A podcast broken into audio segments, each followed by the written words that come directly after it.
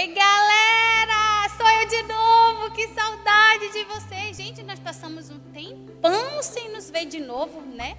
Mas o Senhor é bom porque Ele levanta outras professoras para falar do seu amor para vocês, não é isso?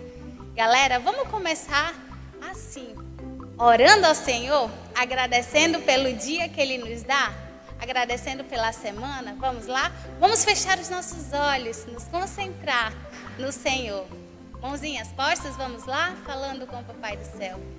Deus querido, muito obrigada por esse dia que o Senhor nos dá. Obrigada porque o Senhor nos permite falar do teu amor e nos permite principalmente reconhecer que somos pecadores. Obrigada porque o Senhor nos ajuda a passar por essas dificuldades. Obrigada porque o Senhor nos perdoa. Te agradecemos por tudo, em nome de Jesus. Amém. Pessoal, vocês lembram que a última vez que eu estive aqui com vocês, a gente falou algo muito importante, sempre as outras tias também lembram, que a gente precisa sempre ler a palavra do Senhor para entender cada vez mais o que ela tem a nos dizer. Porque lembra lá, o bom cristão tem a Bíblia na mão, tem a Bíblia na mente e no coração. Então a gente sempre tem que ler. Ai, eu não sei ler. Pede para a mamãe, pede para o papai, pede para a tia, pede para o vovô, pede ajuda de todo mundo, mas não fica sem ouvir a palavra do Senhor nem um diazinho sequer, tá bom? Bora revisar? Bora relembrar o que a gente já estudou aqui nos nossos vídeos? Então, olha lá, nossa primeira aulinha com os, dos maiores foi com a tia Vânia. Eu vou deixar o vídeo aqui, ó, para vocês acessarem se vocês não lembram, tá? Mas eu vou relembrar rapidinho, depois vocês vão lá assistir. Esse nosso primeiro vídeo, ele fala a respeito da ascensão de Jesus. Foi quando Jesus voltou aos céus e deixou uma promessa para os seus discípulos. E essa promessa se confirmou no vídeo de número 2, que foi o vídeo que eu passei para vocês. Lembram da história do, da descida do Espírito Santo no dia de Pentecostes? Pois é, lembra que Jesus, quando ele subiu aos céus, ele deixou isso dito? Que aconteceria que os discípulos receberiam o poder ao descer sobre eles o Espírito Santo? Pois é, e lembra que naquele dia Pedro deu um testemunho maravilhoso do Senhor Jesus e que naquele dia foram salvos mais de 3 mil pessoas, ou aproximadamente 3 mil pessoas. Vocês lembram disso? Pois é. Vocês lembram do vídeo de número 3, que também foi aula da Tia Vânia, que falou da cura de um coxo? Vocês lembram disso, galera? Pois é, olha que coisa maravilhosa. Pedro só pôde fazer aquele milagre porque ele recebeu poder do Espírito Santo que veio do nosso Deus. Que maravilha, né, galera? Ver tanta coisa legal, tantas coisas boas. E o mais importante é que o povo de Deus, a igreja primitiva, ela se mantinha sempre unida em amor, eles estavam em unidade e tudo a eles era comum. Todas as coisas a eles eram comuns, ou seja, eles dividiam tudo o que eles tinham. Mas deixa eu contar para vocês que a nossa história de hoje não vai ser bem assim que as coisas vão acontecer. Presta atenção. A nossa história não tão feliz de hoje, ela se passa no livro de Atos, no capítulo 4 para o capítulo 5, que é a história de Ananias e Safira. Gente, o povo de Deus, ele vivia em comunhão, eles partilhavam tudo o que eles tinham. Eles viviam em alegria. Não existia necessitado no meio do povo de Deus porque os discípulos eles repartiam tudo igualmente. E para isso acontecer, eles vendiam propriedades, vendiam campos para ajudar aqueles que realmente estavam necessitados. E um nome muito importante disso foi José, conhecido como Barnabé. Ele vendeu a sua casa, ele vendeu o seu campo e entregou tudo aos pés dos apóstolos do Senhor. E todos puderam partilhar daquilo que José ofereceu. Todos se alegraram, exceto um casal. Esse casal, galera, eles não gostaram de ver a alegria do povo com relação a Barnabé. Eles sentiram no coração deles inveja. Eles queriam ser reconhecidos assim como Barnabé foi. Então, eles tiveram um plano, alguns diriam um plano maligno, porque ia contra o Senhor. Eles se juntaram e falaram: Olha, Ananias falou para Safira: Olha, Safira, nós vamos enganá-los, nós vamos vender a nossa propriedade e nós vamos entregar aos apóstolos, mas não vamos passar todo o valor, não. Nós vamos passar uma partezinha desse valor para eles e eles vão achar que nós passamos tudo.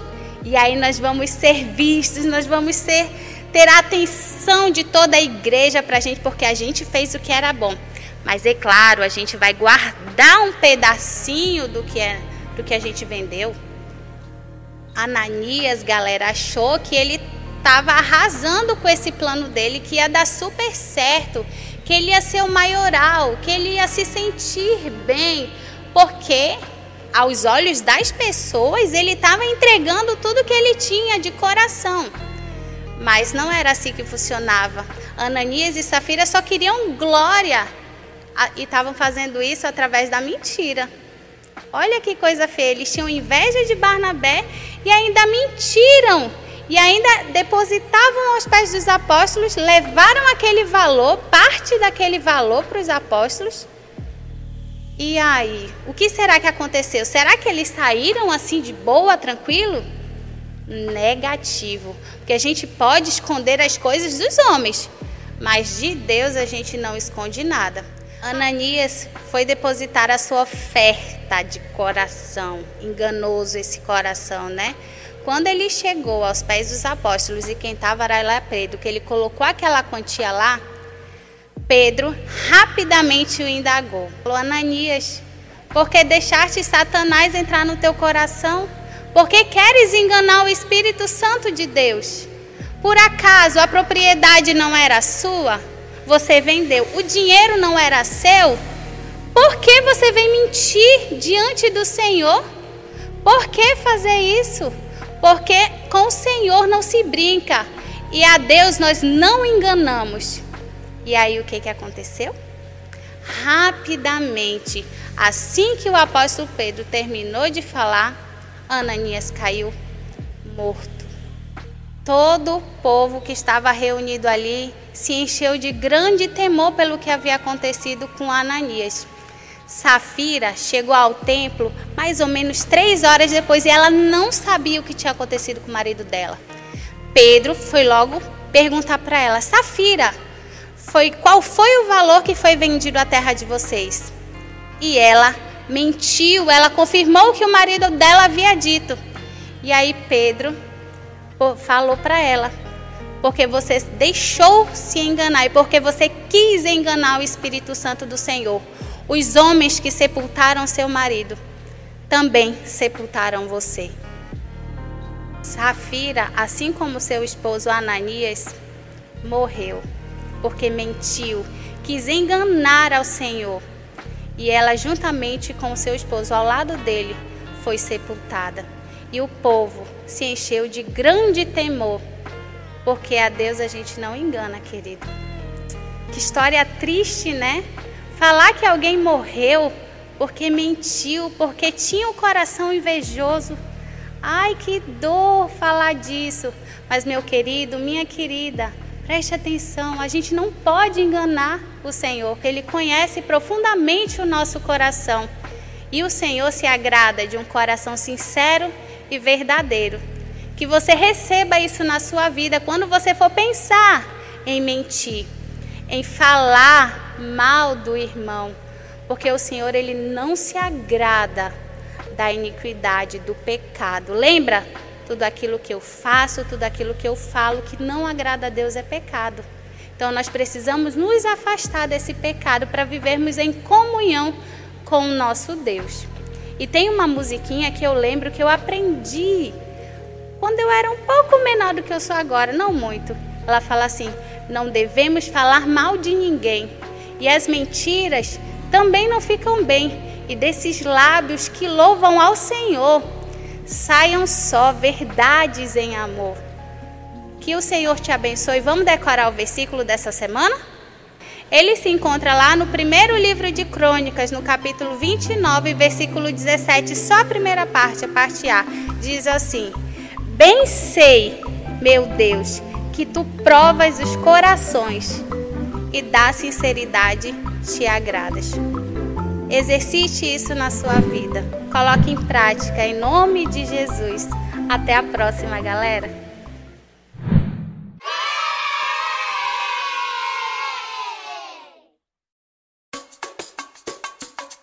Olha só, Joãozinho, se alguém ligar para mim, diz que eu não estou, você entendeu? Entendi, mamãe. Alô, quem tá falando? É Joãozinho. Joãozinho, sua mãe está aí? Xiii, e agora?